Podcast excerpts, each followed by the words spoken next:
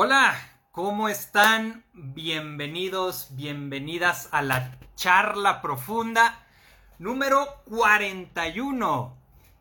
Y sin haberlo planeado, la verdad fue sin planearlo, fue casualidad, pues la charla número 41 va a ser sobre homosexualidad. Y vamos a tener un invitado, Ulises Rodríguez. Eh, es alguien que a mí me tocó acompañar en terapia hace tiempo y que está pues clavado con los rollos de la comunidad LGBT, tiene un grupo de eh, un grupo de cine gay y eh, tiene está haciendo un documental sobre eh, la comunidad LGBT y la, la vejez y la soledad y tiene una marca de ropa que se llama Me gustabas más cuando eras frágil Ahorita vamos a hablar con él, ya nada más que se, que se conecte. Y pues bienvenidos, qué gusto verlos por aquí, Yasmín, Julia, buenas noches. Recuerden compartir el video, puede haber muchas personas a las que les ayude, a las que les sirve lo que vamos a hablar. Es que ya está Ulises a punto de conectarse. 3, 2, 1, ahora. Ya, ya va, ya va a entrar, ya va a entrar. Oigan, y bueno, pues un temazo, ¿no? La verdad. Un tema muy importante. Uli, ¿cómo estás? Hola. Bienvenido Hola, muy bien. a la charla profunda a hablar de este tema que es la homosexualidad. Me da mucho gusto tenerte aquí eh, y que, bueno, pues podamos hablar de este tema tan importante eh, y pues para ti, pues súper importante, ¿no?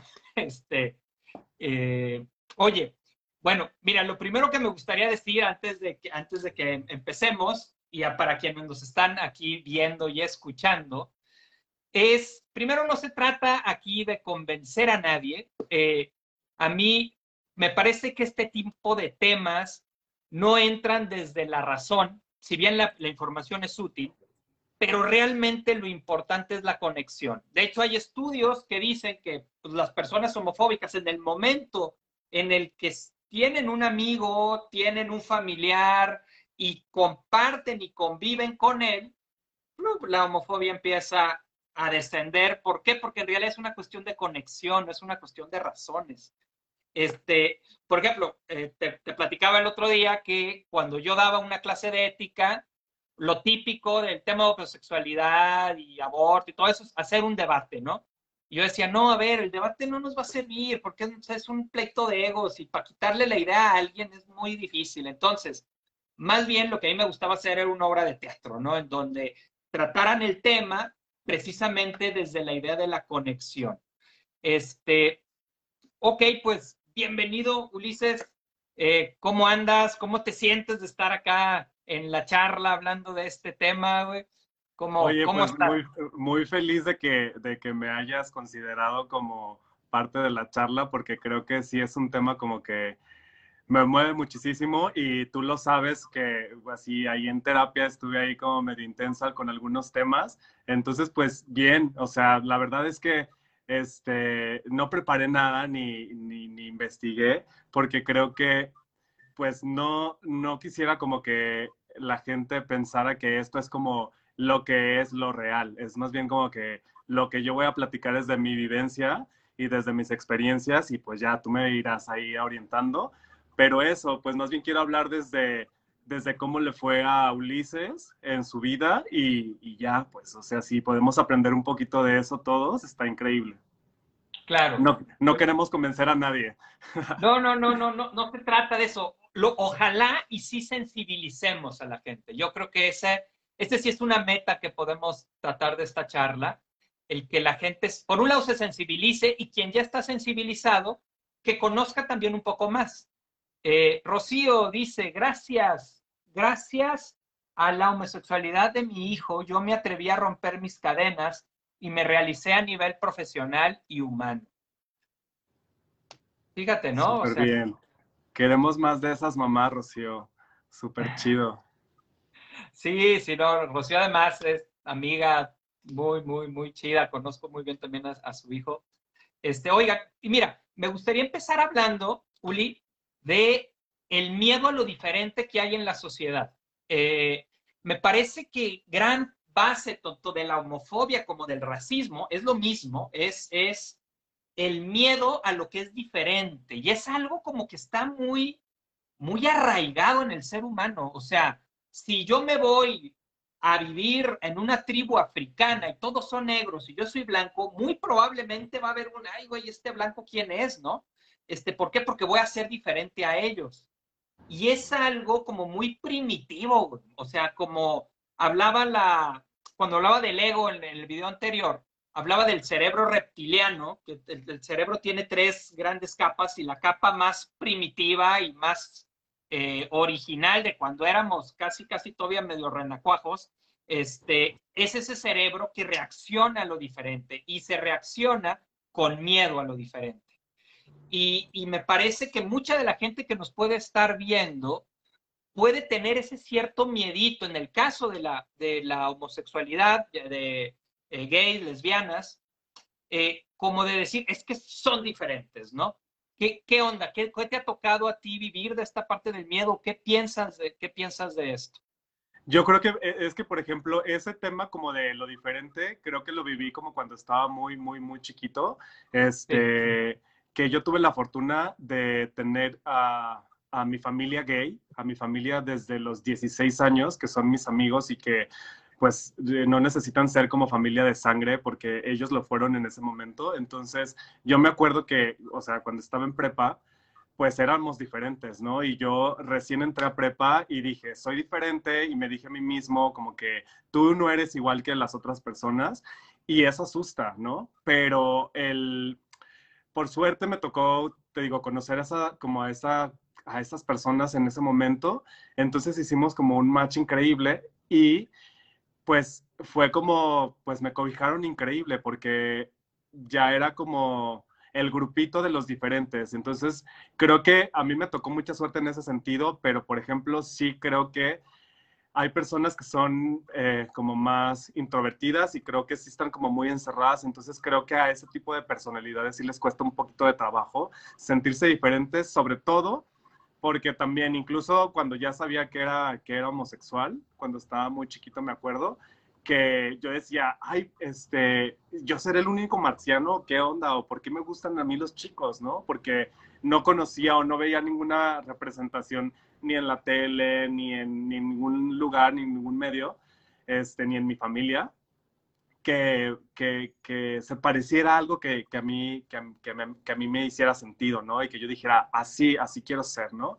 Entonces ese rollo de ser diferente, pues creo que de alguna manera lo celebré desde muy chiquito y me cobijaron mis, mi, mi familia de, de, amiguitos y creo que por eso como que, como que lo viví desde otra perspectiva. Ahora, la gente, te digo, la gente introvertida es diferente porque pues ellos desde su, desde su rinconcito, pues sí tienen que lidiar con un montón de cosas que, que no entienden en ese momento. Entonces creo que sí está ahí. O sea, yo te digo, en la prepa tenía mis amigos y nos llevábamos así un montón de pulseras, incluso teníamos unas camisetas que nosotros nos habíamos hecho que decía con aerosol rosa gay, ¿no? Entonces era como súper, wow, nos gustaba ser diferentes.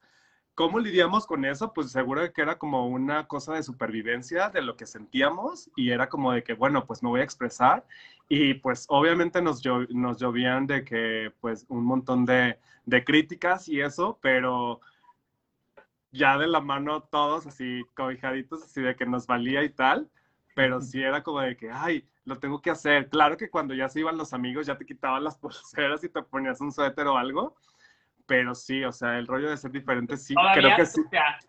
era encontrar este espacio en donde puedo ser yo, pero no puedo ser yo en otros lugares, ¿no? Sí, pues no puede ser yo siempre. Y luego yo creo que le llamo yo el precio de ser tú, ¿no? El precio de ser tú, lo que te gusta, lo que quieres, lo que te gusta hacer el, el, cómo lo van, a, lo van a tomar las otras personas, sí da miedo, porque pues puede haber violencia. Entonces lo que más asusta es eso, como que haya violencia. Y a mí afortunadamente no me tocó demasiada violencia, o sea, eran gritos y eran eh, cosas, pero pues supongo que en, en, algunos lugares como pues en algunos pueblos o en algunas y en, en, otras circunstancias, pues creo que sí puede ser como incluso peligroso atreverse a ser diferente. Entonces, nosotros estamos privilegiados de vivir en Guadalajara, en donde Guadalajara aparentemente respetamos este, las diferencias, pero yo no me quiero imaginar, no sé, el Salto, a Totonilco, o, lugares allá en el norte, güey. En un... O en el norte, en donde sí matan gente por ser diferente. Oye, y fíjate, aquí hay algo bien interesante. Hablamos ser diferente, ¿no? En realidad, todos somos diferentes. O sea, eh, o sea, hay, como que eh, eh, si nos ponemos estrictos, güey, todos somos diferentes, todos tenemos gustos diferentes, ¿no? Hay algo muy interesante Primero, algo que me gustaría que aclaremos es que la homosexualidad no es antinatural. O sea, ese argumento, cabrón, de que es antinatural, tiene dos, como dos lugares donde no embona. El primer lugar donde no embona es que hay especies en donde se vive la homosexualidad en perros, peces, eh, que carneros, macacos. Del otro lado estaba viendo que 500 especies se han encontrado en estudios que hay parejas homosexuales, ¿no? Entonces esa no embona. Y estaba leyendo otro libro que no era de homosexualidad, era, de, eh, se llama Homo sapiens, creo, y es toda la historia del ser humano. Y el autor hablaba algo muy interesante respecto a esto, que decía, a ver, la naturaleza va cambiando. Eh, la boca, pues nació al inicio nada más para comer, ni siquiera para hablar. Entonces, si nos quedamos ahí, pues hablar es antinatural, porque pues no era para eso. Besar es antinatural porque tampoco era para eso. Los insectos tenían alas para captar luz, no para volar. Era para captar luz. Después aprendieron a volar. Este, Entonces, la naturaleza va cambiando. Entonces, sí vamos primero hablando de que no es una cuestión antinatural, porque pues entonces antinatural son todo lo que no fue al inicio del primer ser humano que ha ido que ha ido evolucionando, ¿no? Otra cosa importante, Uli, que pues, eh, sabrás que, bueno, la homosexualidad siempre ha estado presente en todas las culturas, en todas las culturas, griegos, aztecas, en el Congo, en Esparta, indígenas del norte, siempre ha habido individuos que son homosexuales y tienen parejas homosexuales, pero hay algo bien interesante. El término homosexual surgió hasta 1869, güey. Antes, no es que fueras homosexual, simplemente tenías acciones homosexuales. Es como, como si ahorita de repente dijéramos, ah, tú eres ayudador, ¿no? en vez de decir, ah, esta, esta persona ayuda, y dijéramos, ah, no, es que esas personas son ayudadores, y empezáramos a, a sacar del conjunto social a los ayudadores y los empezáramos a denominar ayudadores y entonces empezáramos a señalarlos como ayudadores. Estas son personas ayudadoras, en lugar de decir que son personas que ayudan. Eh, eso es bien importante respecto a este término de diferencia, tener claro que la homosexualidad siempre ha estado, lo, lo que único ha cambiado es cómo es percibido por la sociedad. Y eso es lo que ha ido cambiando de, de aceptarlo totalmente a perseguirlo totalmente y ahorita ya estamos en una etapa en donde cada vez empieza a ser más aceptado, ¿no? Eh, nada, así rápido, la psicología en 1953 se declaró enfermedad y viene como enfermedad psicológica en el DSM-3 y en 1973 se quitó porque no había ningún estudio que hablara de, de la homosexualidad como algo que generara enfermedad sino simple y sencillamente como una característica del ser humano, ¿no? ¿Cómo ves tú esto? Que, Sí, pues, o sea, al, final creo que, vamos cambiando y vamos como buscando como varias respuestas. Ahorita que dices eso acerca de, que quitó la homosexualidad, eh, ¿la psicología dices? Sí, sí, sí, el manual del 73 la quitó. Ah, bueno, pues el, la OMS quitó la homosexualidad en 1990 de enfermedades mentales. Y en, en el 2019, no, perdón, 2018, quitó eh, el ser transexual de, las enfermedades mentales. Entonces, o sea, si te fijas, es como si hablamos como de que le ponemos el título de homosexual y, luego se desarrolló no sé quién, a quién se le ocurrió que era una enfermedad mental, eso, y, hasta el 1990 la quitó la eh, Organización Mundial, de la, Salud, la quitó de, la quitó de enfermedades mentales y luego hasta hace tres años quitó el, el ser transexual. Entonces, claro, pues va, va, no sé, como que va evolucionando todo ese rollo, pero qué lástima que pues hace tres años este, el ser transexual era, era causa o era eh, llamada enfermedad mental. Estabas enfermo, ¿no? Ajá. Que era una enfermedad. Ahora, me gustaría, ahorita que mencionas esto, aclararle un poco a la gente como los cuatro conceptos básicos cuando se habla de, eh, sexualidad eh, y de identidad y de género, ¿no? Y los cuatro conceptos básicos son el sexo biológico, que sería, pues naces hombre, naces mujer o naces combinado, a los hermafroditas que nacen a veces con pene y con vagina, con los dos. Eh, la identidad sexual, que es yo me siento hombre y me identifico como hombre, o yo me siento mujer y me identifico como mujer, o yo no me identifico con ninguno de los dos, o todas estas nuevas ideas que yo no conozco tanto de eso, no sé si tú, sí un poco más para que me aclares, pero que tendría que ver con cómo, cómo me siento yo. Generalmente coincide el sexo biológico con la identidad sexual, pero algunas veces no, y es igual de válido. Eh, y la tercera, que es el rol de género, que es totalmente cultural y ese ha cambiado muchísimo a través de los años. En los 50, el que una mujer quisiera trabajar y fuera a terapia y dijera, es que yo no me siento bien, nomás en la casa quiero trabajar, el psicólogo le iba a decir que estaba enferma, porque se veía como, no, no, no, no, te está saliendo y lo que pasa es que tienes pedos tuyos y le iban a empezar a cuestionar porque la mujer quería trabajar. Eh, entonces, e, el rol de género es totalmente cultural y lo podemos ver ahorita cada vez. Yo creo que el rol de género cada vez va a ir diferente, va a ir desapareciendo. Y cada vez el hombre y la mujer va a hacer lo que se le hinche, como se le hinche y de la manera que se le hinche, ¿no? Y el último es la orientación sexual, que ahí es, me atraen los hombres, me atraen las mujeres, no me atrae ninguno, me atraen por igual, este, y todas estas. Algo que me quieras aquí agregar, Uli yo, no, yo, no, tengo conocimiento, yo no tengo mucho conocimiento como de esas cosas acerca de género, pero este, lo que sí es que alguna vez te lo contaban en, el consultorio, que el, el, para mí el que existiera eh, esto de LGBTTQI+, que se me hacía como muy importante, porque eh, te cuento mi experiencia. Yo cuando estaba, no sé, cinco años, eh, para mí ser gay era, en ese entonces, ¿no? Era o eres eh, alguien que va a cortar el cabello o alguien que se va a vestir de mujer. Entonces, yo no me yo no me, Ajá, eran dos opciones, ¿no? De eres, eres gay y, este, y solamente tienes esas dos opciones. Y entonces, pues para mí, que no me identificaba con uno, pues me tuve, de, alguna manera tuve que elegir alguno, ¿no? O, o, ninguno. Entonces fue como más difícil para mí no sentirme representado. Ahora, que la gente que, que, es más joven, que tenga esas opciones, se me hace magnífico porque ya pueden descubrir qué quieren hacer y, y quiénes son. Porque, este, siento que es como cuando descubres una profesión, o sea, te gusta la carpintería o te gusta eh, hacer de comer, ¿no? Y ya vas como más orientado a eso. Y creo que siento que si existe eso, es como también para orientarnos.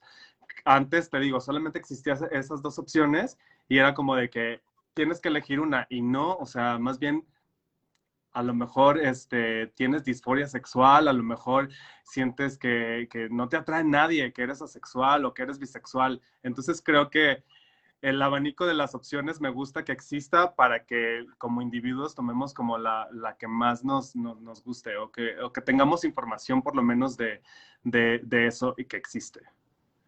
Oye, Uli, y no sé cómo haya, cómo percibas tú desde estar dentro del grupo LGBT, ¿qué? LGBT, ¿quieres decir qué significan, güey, de una vez para que LGBT es, eh, es L de lesbianas, G de gay, LG, B de bisexual, T de transgénero, otra T de travesti, otra T de transexual, I de intersexual y queer, y perdón, y Q de queer, y es un, este, un signo de más que le siguen más. Ah, Entonces, o sea, el decir, no, no estamos definiendo si no hay todavía más opciones. Sí, sí, sí. Ah, ¿Tú, qué, ¿Tú, qué, opinas de eso? Pues ya ves, yo te decía, que a mí se me decía que perdía punch, porque ya nadie nos sabemos eso. Todos nos podemos saber el LGBT, pero el LGBT, T, T, T, T, T, Q, no, T, T, T, S, Q, ¿ok? Ajá. O sea, pero bueno. Sí, a, mí se me hace que pierde punch ahí el, como el, para que la gente entienda, pero cuando me dices esto, pues digo, sí, pues entre más gente se pueda sentir identificada, pues se le facilita la vida, ¿no? Eh, dice, fíjate, me pone aquí eh, María Elena, dice, en la, eh, llegaban al consultorio, supongo que hablando de, los homosexuales, porque les hacían bullying, no tanto porque, ya, se me, ya se me perdió, bueno, no tanto como porque fueran gays. Yo, fíjate, aquí hay algo interesante, yo con los años, no llevo tantos años dando terapia, llevo como 15, pero al inicio sí me tocó acompañar muchos homosexuales peleados con su homosexualidad, como que llegaban a la terapia y parte del proceso, pues era que pudieran aceptar su homosexualidad y quitar todas las culpas y prejuicios y que eh, como ideas de su familia, etcétera, ¿no? Pero ya últimamente, en los últimos años, que sigo acompañando a mucha gente gay, eh, ya no es tema, güey. O sea, ya, la neta, ya no es, pues trabajamos con la pareja, con la relación de pareja, como trabajo con la pareja con los heterosexuales, güey. O sea, no, ya no han llegado como con el tema de decir, es que ya no me acepto, sino ya, pues llegan como cualquier persona con broncas personales. Mi impresión es que ha habido un cambio muy grande en los últimos años. Este, pero un cambio grande, güey. ¿Tú estarías de acuerdo? ¿Qué, cómo, lo, ¿Cómo lo ves tú? Pues te voy a platicar. Yo, por ejemplo, tengo eh, a, mi grupo de amigos de toda la vida y también tengo a, otro grupo de amigos que conocí hace, no sé, hace 10 años, ¿no? Y entonces, hace 10 años yo era una persona, pues creo que siempre he como sido, pues muy abierto y como muy feliz y celebrando celebrando que soy diferente y celebrando que soy gay y tal, ¿no? Como que ningún, en ningún momento me puse yo mismo el pie de voy a, este, voy a ocultar que soy gay y tal, ¿no? Entonces me acuerdo que eh, nosotros hacíamos algunas fiestas como temáticas, ¿no? Y en alguna de esas fiestas temáticas, este, pues nos, nos vestíamos como con pelucas y vestidos y tal, ¿no? Y en ese entonces, eh, amiguitos eh, que teníamos, como que criticaban mucho acerca del gay femenino, ¿no? Del gay femenino. Y luego, 10 años después, o sea, ahorita en 2021, esa misma gente que antes, este, y te estoy hablando de la comunidad gay, esa misma gente de la comunidad gay que, que, juzgaba un poco a los que se vestían como, como mujer y tal, o, que les gustaba hacer eso eh, de, ponerse vestidos, este, son ahora ellos también parte de las fiestas en donde se visten con ropa de mujer y tal, ¿no? Entonces, ¿cómo yo lo veo eso? Por ejemplo, creo que pues hay muchos factores, creo que el, el ser gay creo que se ha vuelto como una cosa global aceptada, porque incluso en las, en las marchas de, en las marchas gays en, en, las ciudades, este, o en las series o en, en, películas, ha habido más representación, ¿no? Porque por lo mismo, o sea, creo que ya nos preguntamos más qué, está bien, o sea, qué está bien y qué, y, y no está tan bien, ¿no? Entonces creo que, imagínate si dentro de la comunidad gay se juzga, pues salte, asómate a la ventana para que veas que pues mucha gente este, no lo va a entender, ¿no? Y y que gracias a la, a, la visibilización, que por ejemplo lo que yo decía, que yo cuando tenía cinco años no tenía un, un, un, referente para yo, yo ser gay o como tal personaje de tal serie o como tal de, de tal peli, ahora la gente que tiene cinco años las tiene, ¿no? Y creo que, pues no sé, creo que se debe a que ya nos preguntamos un poquito más las cosas, o sea, también está el rollo de el, rollo feminista, está el rollo de, de, ser este, ecológico. Creo que conforme vamos este, eh, preguntándonos cosas, creo que va evolucionando la gente y eso está increíble. Sí, y fíjate, dice, mira, dice Rocío, totalmente tomando lo que, lo que dice Zuli. Las iniciales que sean necesarias para identificarse y encontrar grupos de pertenencia, ¿no? ¡Bravo, Rocío! sí, este, mm, eh, que es con lo que empiezas tú, una de las cosas que como que yo te escucho, como que más te ayudó, que fue encontrar un grupo de pertenencia desde que estabas chavito, ¿no? Entonces, eh, bueno, aquí hablamos cómo podemos apoyar, que es una de las preguntas que, que teníamos. Pues una va a ser el, el facilitar que haya grupos de pertenencia, ¿no? Para que ese adolescente, que ahorita vamos a hablar de eso, que es una de las etapas más difíciles, pueda sentir que pertenece. Y eso de hecho es para cualquiera, ¿no? El grupo de pertenencia es tu equipo de fútbol o el grupo de pertenencia, tu grupo de amigos o, y en este caso, tu grupo de pertenencia respecto a una orientación similar. Que yo, ay, yo creo que en un futuro ya no va a ser tan definitorio como tampoco hay mi grupo de pertenencia para los que nos gusta la pizza con piña, ¿no, güey? O sea, y, no, pues este me atacan porque me gusta la pizza hawaiana, ¿no? Este, pues, pues, no, güey, o sea, ya se va a convertir en algo normal, pero ahorita que todavía la humanidad no ha acabado de dar ese paso, nos hemos movido hacia allá, pero todavía no lo acabamos de dar, pues muy necesario, es muy necesario y muy importante, ¿no? Ya, sí, pues, o sea, que nos gustaría como, como dar por hecho que, que los derechos humanos están este, ya súper cool ahorita, pues sí, pero es también como una cosa de privilegios. Aquí en Guadalajara, este, damos gracias a los gays que podemos este, tener 50 mil opciones de ir, este, de ir a un bar y, besarte con, con la persona que te gusta pero en Rusia lo siguen matando, en el Medio Oriente lo siguen matando, nos siguen matando. Entonces, pues es una lucha que nunca termina. Ojalá, o sea, dices tú como de, ah, este, eh, en, alguna, en algún futuro, pues sí, pero ahorita creo que toca no cerrar, o sea, no decir ya la libramos, o sea, no decir ya estamos check, o sea, se trata como de educar y, y, y cómo podemos este, apoyar, este, el otro día en Facebook compartieron muchas personas acerca de, sus niños, ¿no? De, ay, cuando era niño y tal. Y había como varios, varias, varias, varias publicaciones en las que, en las que decía cómo apoyar a, una persona, a una persona trans, ¿no? A una persona queer o a una persona gay. Cómo, cómo los papás este, vamos a, vamos a educar o nos vamos a preparar para eso. Hay muchas cosas. El otro día estaba viendo un documental acerca de masculinidades tóxicas y entonces un papá está explicando que eh, para él es, como muy difícil criar a, otra persona y en este caso es un niño. Entonces el niño se acerca con su papá y le dice, papá, es que soy sensible.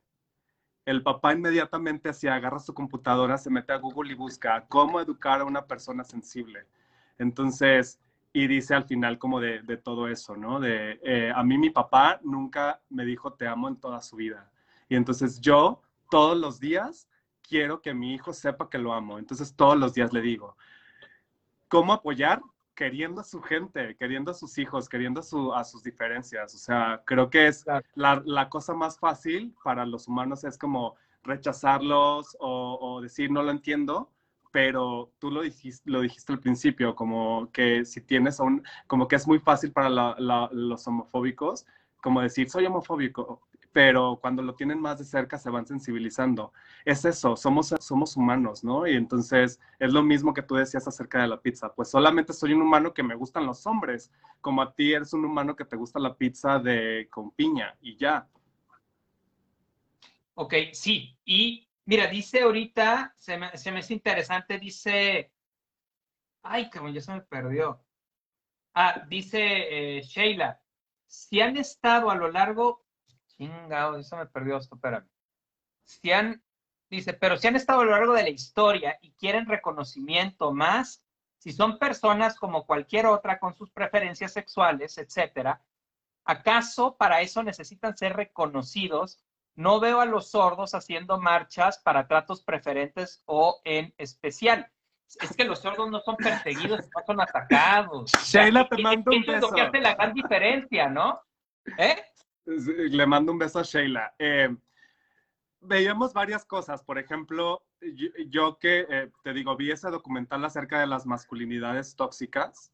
Sí. Este, y luego podríamos meternos a temas de feministas y tal, pero no. Solamente quiero decir que como hombres, o sea, voy a hablar de mí, como hombres, tenemos una carga social que sabe quién se inventó, pero pues ya está aquí y que nos la dan, ¿no? De, desayuno, comida y cena a, los, a los chicos. Encima de esa presión o esa batalla que tenemos, tenemos la batalla de que la gente no sabe lidiar con las personas que somos diferentes, diferentes, porque en realidad, pues si a ti te gusta la, la, pizza con piña, pues eres diferente a mí, pero bueno.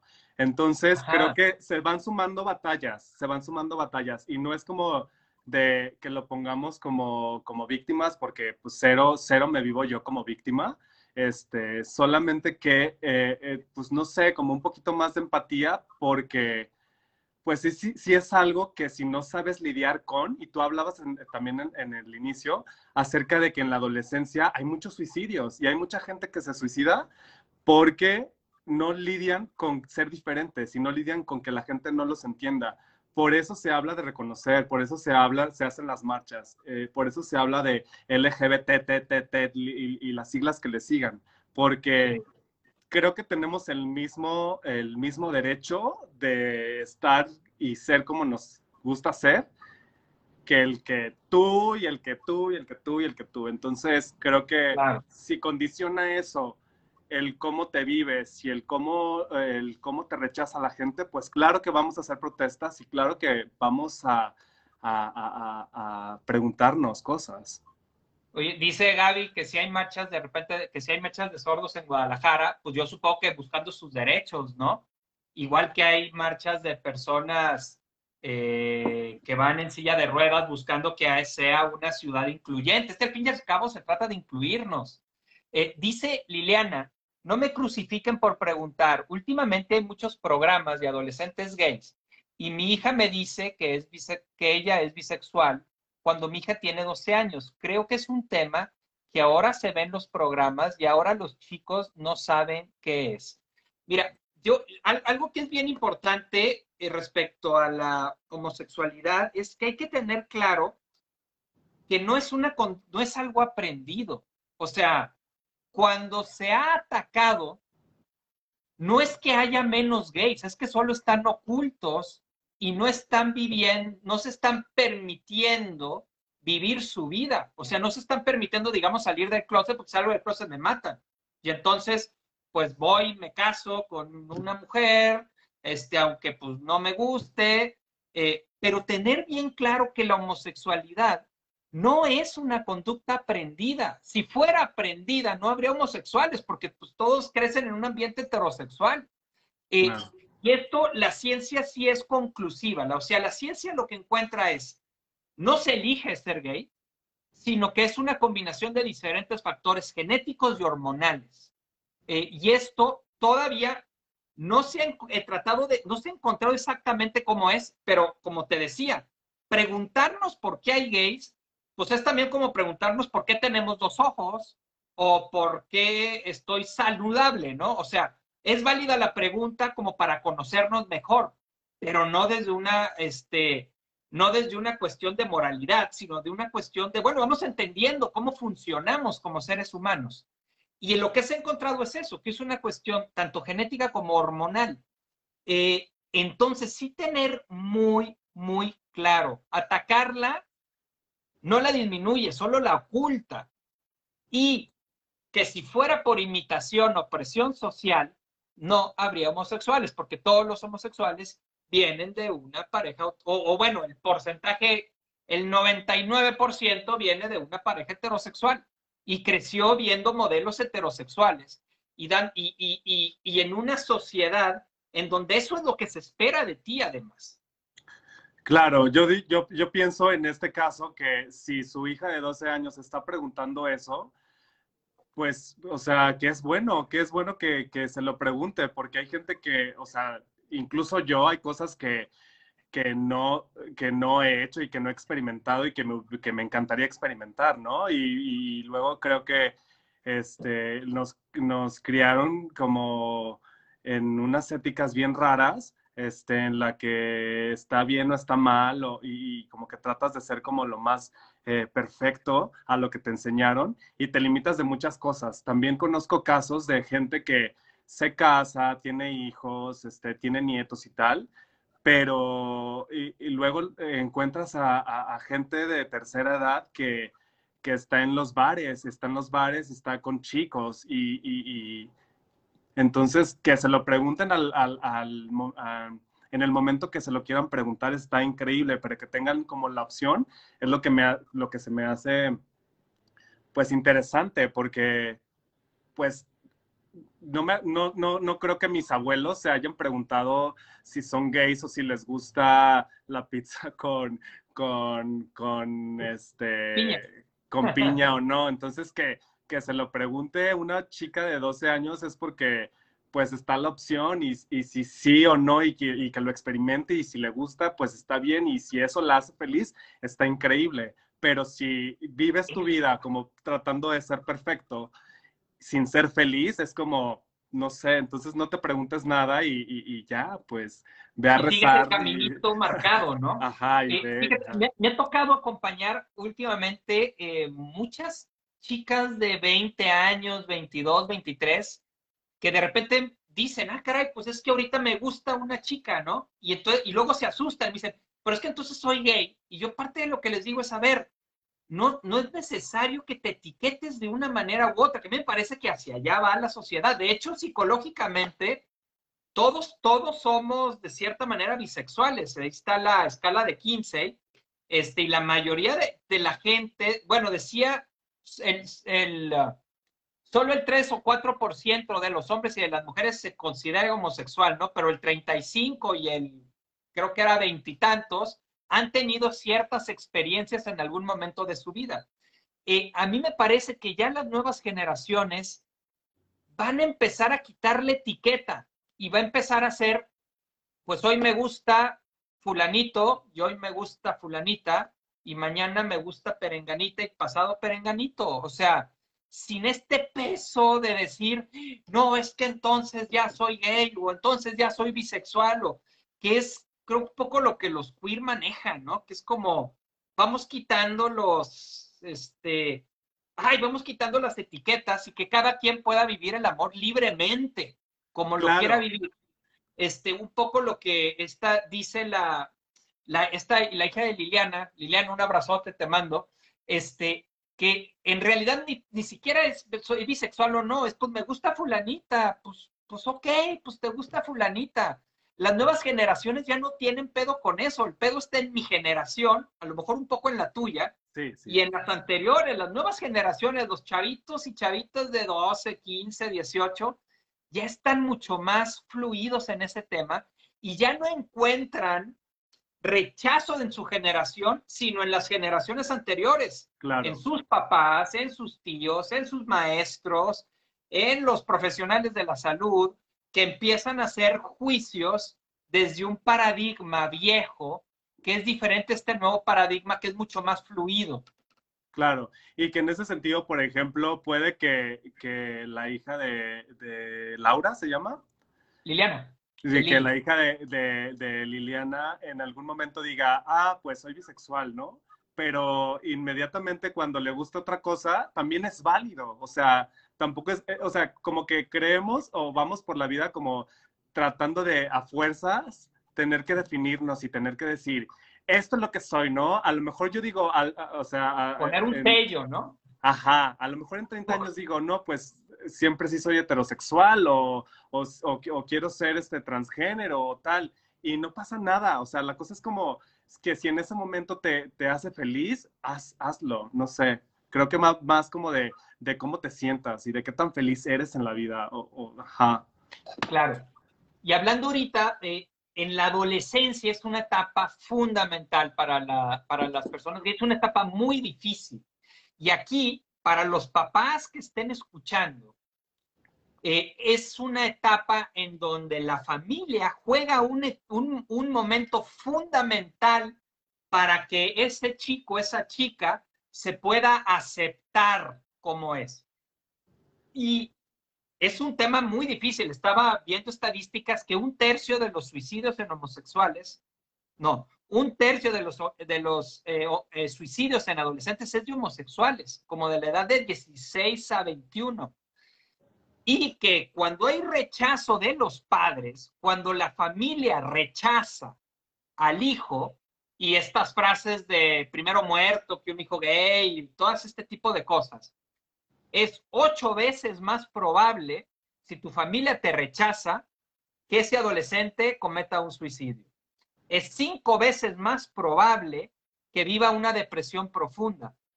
Y es tres veces más probable que tenga prácticas sexuales de riesgo o que utilice drogas. Tan solo por el rechazo de la familia.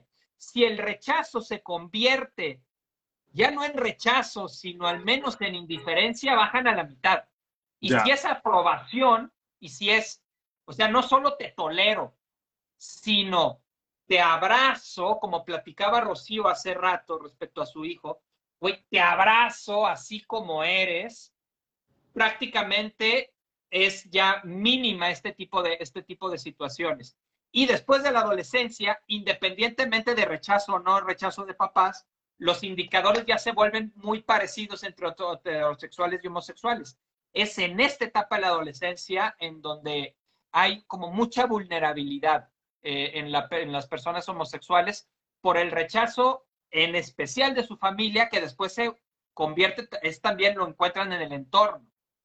Claro, sí, o sea, por ejemplo, a mí en mi caso, pues no era como, como, como real así de que rechazado, eran otras como circunstancias, pero pues sí, o sea, yo sí, o sea, en mi experiencia fue como encontrar amistades como no tan, no tan cool, este, y sí, fue como un ratito de, de, de, mucho desmadre, este, sí, pues acerca del rechazo, pues porque era como, pues mi salida, ¿no? De decir, tienes 17, 16 años, entonces te la pasas, te la estás pasando muy mal.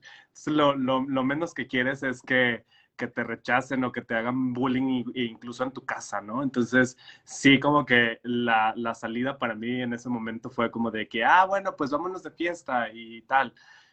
Y pues sí, o sea, e, e, eso es lo que se vive. O sea, en ningún momento creo que pensé como en suicidio, pero eh, creo que es acerca como de, de, de, mi personalidad como extrovertida. Y, pero, pero no me imagino cómo lo pasan la, la, gente que no tiene la habilidad social, ¿no? La habilidad para, para tener una familia con otras, con otras personas gays. Entonces, te digo que yo me sentí como muy cobijado con ellos, que les agradezco muchísimo, pero sí, por ejemplo, tengo amigos que, cambiaron su forma eh, de, caminar, su forma de hablar, este, por la presión de los papás, y ahora son personas que pues están yendo a terapias para, para, para arreglar esos temas, ¿no? Porque pues no son como tan orgánicos. O sea, se, se la pasaron mal. Eh, sí, decirle a los papás que de una vez tengan bien claro, si tienes un hijo gay, no puedes hacer nada para que cambie. Nada, cabrón. Es como si compré este, semillas de manzanos, güey, y sembré en mi casa. Y una es mango, güey. Una salió mango. Y por más que le pase videos de manzanos a ese mango, y por más que le diga ese mango, no vas a ver ningunos mangos, tú vas a estar todo el tiempo con estos manzanos. No va a dejar de ser mango. Mejor, hazte tu agüita de mango y disfruta que tienes un mango en tu familia y no puros manzanos, güey. O sea, disfruta de la riqueza que te da el tener un mango y tener manzanos, porque al fin y al cabo es enriquecer, güey. Son maneras diferentes de estar en el mundo que enriquecen al mundo. Eh, en lugar de estar todos ahí, todos exactamente iguales y cuadriculados, como te decía hace un rato, todos somos diferentes y la diferencia enriquece al mundo. De la misma manera, que el que haya personas homosexuales, lesbianas, eh, transgénero, le dan riqueza al mundo, le ponen más colores al mundo. Claro, sí, pues más bien como en ese sentido, eh, creo que eh, a nuestra generación, a la generación de nuestros papás o de la gente que, que, tiene hijos ahorita y que tienen 12 años y que no entienden, creo que tampoco les fue como demasiado bien y creo que tampoco tienen como, como la información para, para poder cuidar a esas personas. Sol, o sea, les puse el ejemplo ese del, del papá que, que investiga acerca de cómo tener este o cómo criar a una persona sensible porque le dijo su hijo que era sensible y yo creo que eso como consejo a los papás que, que están pasando por esa por esa etapa de, de, de, sus hijos diferentes este que se eduquen y que traten de, de no llevar su frustración o su desinformación a sus hijos. O sea, yo creo que en, el momento, en ese momento en el que los hijos investigan o están viendo los programas de gays o tal, tienen 12 años, creo que lo que necesitan es que, que los papás confíen en ellos y que los informen un poquito, ¿no? Entonces yo creo que los papás de alguna manera creo, como dicen, ¿no?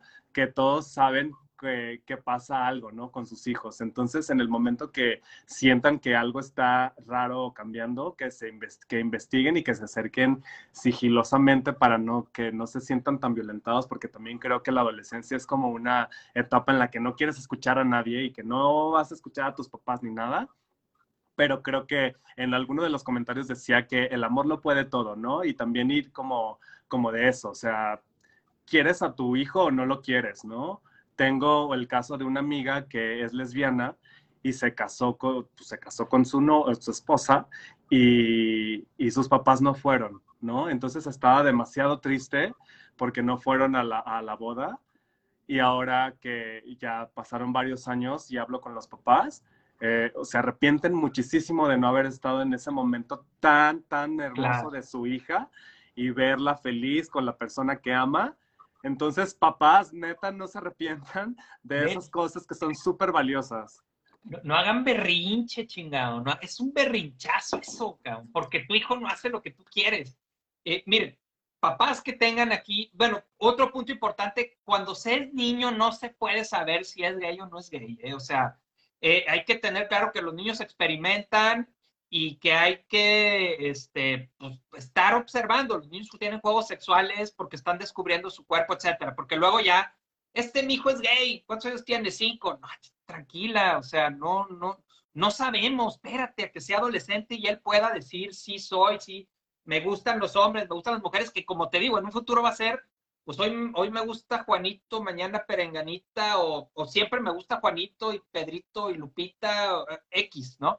Pero eh, el punto que quiero hacer es, eh, se vale, o sea, se vale que no te guste, se vale que te, se vale como papá que no era lo que tú esperabas, se vale que no lo entiendas, se vale incluso que te enojes, pero pide ayuda, ¿no? Lo dice aquí Rocío, dice, yo en el momento que me enteré de la homosexual de mi hijo me conflicté mucho por mis introyectos y gracias a Dios, mi esposo y yo fuimos con un gran terapeuta que nos ayudó a resignificar y arreglar nuestros pedos personales. Papás con broncas con sus hijos homosexuales, vayan a terapia. Sí, o sea, se vale que sientas eso. O sea, se vale que, de la misma manera que, o sea, también los heterosexuales no cumplimos las expectativas de nuestros papás y nuestros papás no les gusta cómo somos, este, igual, es una de tantas expectativas que tenías, no es la que esperabas se vale que, te duela, que, sea, ay, güey, pues me mueve, ¿no? Pero ve y pide ayuda, porque ninguna creencia va a ser más importante que el amor que le tienes a tu hijo y a tu hija. Ninguna creencia va a ser más importante que el amor que le tienes a tu hija y a tu hijo. Ve a terapia para tronar esas cosas que están dificultando el que tú puedas amar a tu hijo y a tu hija tal como es, tal como es. Sí, hace poquito en Instagram este, publiqué una, era un empaque de, de una carriolita, de un juguete, un juguete en el que en la portada, o sea, en el frente, estaba un niñito jugando, jugando con su carriolita. Y yo estaba súper contento, es como, wow, o sea, qué cool, qué cool, que, que porque yo, yo fui súper buleado por, por, jugar con Barbies con mis primas. Y entonces, pues obviamente nunca, me, nunca había una representación de un niño jugando con una carriola. Entonces publiqué la story con, con, con, con la, con la, este, el empaque de, de la carrilita y enseguida eh, una, una amiga mía que quiero muchísimo, este, que es mamá, joven, me dice, sí, sí, mi hijo, yo le compré su carriolita a mi hijo y él es el más feliz. Y entonces lo, lo está criando de una forma en la que él pueda elegir si le gusta o no le gusta, ¿no? Y dices tú de que, ah, yo cómo sé si mi hijo es gay o no gay, este, o diferente, o queer, o trans, o lo que sea. No te das cuenta, pero que ellos, lo, que, ellos que puedan crecer con esa opción de, y de sentirse súper libres, me parece genial me parece increíble. Claro, y aclarar que esto de la carriolita tiene más que ver con el rol de género que con, que con la orientación sexual. O sea, tiene, tiene más que ver con esta parte del trabajo con esta energía suave, de ternura, que aquí en Occidente yo te creo que cometimos el error de llamarle femenino y masculino, porque lo ligamos a mujeres y a hombres, pero en realidad a mí me gusta más la visión de Oriente, que son dos energías, la yin, la yin y la yang, y que todos tenemos las dos energías y entre más podamos desarrollar ambas, somos seres más completos. Entonces, que tu hijo tenga la carriolita y el bebé, ¿qué está desarrollando? Está desarrollando su energía yin y la va a necesitar en la vida, la va a necesitar cuando sea papá, la va a necesitar cuando en el trabajo necesite conectar con los que está sintiendo la otra persona y pueda ser empático, la va a necesitar en muchos momentos de su vida. Es muy importante permitir que tu hijo y que tu hija desarrollen las dos energías, la yin y la yang, de tal forma que si es una niña pueda tener su carro y su espada y brincar y hacer, y si es un niño pueda también desarrollar la energía yin y tener su muñeca y ser tierno y que le gusten las princesas. Son dos energías que hay que quitarle la idea de que le pertenecen a las mujeres y a los hombres. Las tenemos ambos y hay que desarrollarlas ambos para ser seres completos cada, cada vez más. Sí, y bueno, entonces, eh, otro, otro de los puntos que mencionaban, que me gustaría nada más, eh, eh, esta, esta, idea, por ejemplo, de las, la mencionaba Gaby en unos comentarios anteriores, de las terapias de conversión. ¿Conoces a alguien que haya ido a esas mamadas? No, fíjate que no, ¿eh? O sea, he escuchado como algunos, algo, ah, fíjate que hay, y qué bueno que, me, que lo mencionas. Ah, el, el, lunes 17 de mayo, ah, promocionando, en el ex convento del Carmen, va a haber un documental increíble que se llama Las Flores de la Noche. En ese documental hablan de tres personas trans y una persona que habla desde la culpa, desde la culpa y porque él fue a terapias de conversión. Entonces, estos son unos chavos increíbles de aquí de Guadalajara este, van a presentar el documental aquí. El documental lo hicieron en Mascota, Jalisco. Entonces está como muy fresco y estaría como increíble que si pueden ir a verlo, este, lo vean porque habla justo de eso. Yo en, lo personal no he conocido a ninguna persona este, que haya ido a esas cosas de, de, trans, ¿cómo? De conversión. De conversión. Este, he, visto algún, he visto algunas películas y he, escuchado algunos casos, pero no, en realidad no. Qué mal. Ok, y para la gente que nos esté oyendo, tener claro que desde la psicología no es una enfermedad. Las terapias de conversión hay de dos, o con dolo y lo único que quieren es sacarte dinero, o con ignorancia y en general las personas que las llevan son personas que están luchando contra su propia homosexualidad.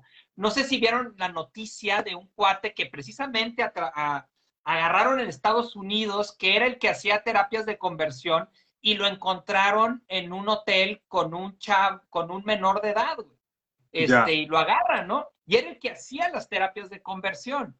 Porque hay de dos, o es dolo y quieren tu dinero, o es alguien que está queriendo sacar sus propios broncas personales de su propia no aceptación, queriendo cambiar a los demás en lugar de aceptarse a sí mismo. Prácticamente yo serían los dos caminos que veo cuando alguien está promocionando y haciendo terapias de conversión, porque no tiene ningún sustento psicológico científico, porque es algo genético y hormonal, no es una elección personal. Ya. Eh, ah, leía hace poquito, eh, no me acuerdo este, bien la noticia, pero era acerca de que ya estaban prohibidas las terapias de conversión, por lo menos en Ciudad de México. Entonces. Sí, lo acaba, acaba de pasar esa ley. Ajá. Entonces, como que se me hace bien porque, pues no, se me hace como loquísimo que, que, que puedas, ¿no? Y, cool. que me quiten este las ganas de que me guste el pan también, ¿no? Oye, no, y, como digo, ahorita, ahorita tal vez ya no tanto como antes, pero todavía me tocó en algún momento alguien llorando que decía, güey, si es una elección, créeme que yo no quiero esto. O sea, está, me estoy sufriendo tanto que no quiero esto. Eh, obviamente no es algo que se elige cuando todo el entorno está en tu contra, cada vez menos. Pero venimos de tiempos en donde eh, tu vida estaba en juego, todavía ahorita, pero como dices, aquí en Guadalajara estamos en, un, en una ciudad con una conciencia un poco más desarrollada respecto a este tema, en donde lo que hay más bien es aceptación a la diversidad y decían, decía alguien, decía eh, José Manuel, respeto a la, diversidad. Y yo diría, respeto es lo básico, pero podemos caminar más y podemos caminar a la aceptación, al abrazo, a la, diversidad como algo en donde entre más colores, por algo, fíjate, ahorita pienso, pues por algo es un arco iris, ¿no? No, no sé si por eso, pero entre más colores tenga la vida, güey, pues más bonita es la vida. O sea, no queremos estar todos ahí, todos iguales. Sí, claro. Eh, ay, ya se me olvidó lo que te iba a decir. ya nos queda bien poquito, cabrón. ¿Con, qué, ¿Con qué te gustaría cerrar, güey, esta charla para la gente que nos está, que nos está viendo, güey? ¿Qué, le dirías, ¿Qué les dirías tú a esas personas? Eh, yo creo que nada más voy a decir algo como Que, ya me acordé, que desde nuestro privilegio de, gente que ya aceptamos y de gente que ya estamos en una ciudad en la que se acepta o, la que es más abierta, podemos hacer este activismo, o sea, activismo de, respeto, activismo de eh, información, este, de eso, más bien como que... Eh, siento que necesitamos como informarnos, ¿no? Informarnos y no dar por hecho que, ya la libramos este, a la comunidad gay, LGBT, que está allá afuera y este, a las personas que, que no lo entienden, pues que se informen, porque lo más probable es que en alguna circunstancia de sus vidas se puedan topar con una persona y creo que a todos nos gustaría que nos trataran con respeto, entonces yo creo que va de eso, pues, como de que nos respetemos y, ya que seamos empáticos. Sí, claro. Y pues, Uli, me da un gustazo, cabrón, un gustazo tenerte acá en la charla, güey. Este, ¿algo más que quieras compartir de tu marca, de tu documental? ¿Qué andas haciendo, güey? Eh, bueno, pues ahorita el documental estaba ahí viendo, este, más o menos, este, quiero también hacer como, mi pretensión es hacer este, como visible también el rollo de la vejez y de la soledad acerca de la comunidad, comunidad LGBT. También por ahí hay, algunos, hay algunos este, cortitos y tal de, de, personas trans de, en Ciudad de México que tienen 80 años y tienen asociaciones y que están haciendo cosas muy interesantes. Y eso, pues que me gustaría que, que lo viera, las, que, la, que la demás gente lo viera como que es algo súper normal y que es algo en, lo que estamos, en lo que estamos todos, o sea, y nos puede tocar el señor que, el señor que este, te atiende en la tiendita, desde el cajero, de, el cajero que está en el, el chico del banco, Entonces, creo que si nos tratamos con respeto, creo que va de eso. Esa es la básica, ¿no? Primero el respeto y, de ahí, pues, aspirar a más, cabrón, a tratarnos con amor, ¿no? Tratarnos todos con amor, cabrón, que, pues eso venimos al mundo, güey. Qué, ganas de andar sembrando este, discordias, ¿no? Y bueno, pues mil gracias, Uli, por estar aquí. Ya para terminar, me gustaría hablar de las personas gay que nos están viendo, gays, lesbianas, y decirles que son maravillosos así como son. O sea, sí tener como, eh, como esa certeza. Si de alguna manera el que este, este programa que hicimos Uli y yo hoy eh, les puede ayudar, para mí sería que te puedas dar cuenta de que eres maravilloso así como eres, total y absolutamente así como eres. Y si hay gente a tu alrededor que te está mandando un mensaje contrario, aléjate, sea quien sea, sea quien sea, no nos importa quién es. Si te están mandando en tu vida un mensaje de que no eres maravilloso, de que estás mal, de que estás enfermo, aléjate, aléjate, porque eres total y absolutamente maravilloso, así como eres, con tus gustos, con lo que te gusta. Y pues cerrar con una frase, eh, ¿cómo pretendes volar si no te alejas de las personas que te arrancan las plumas? Eh, aquí en la vida se trata de volar.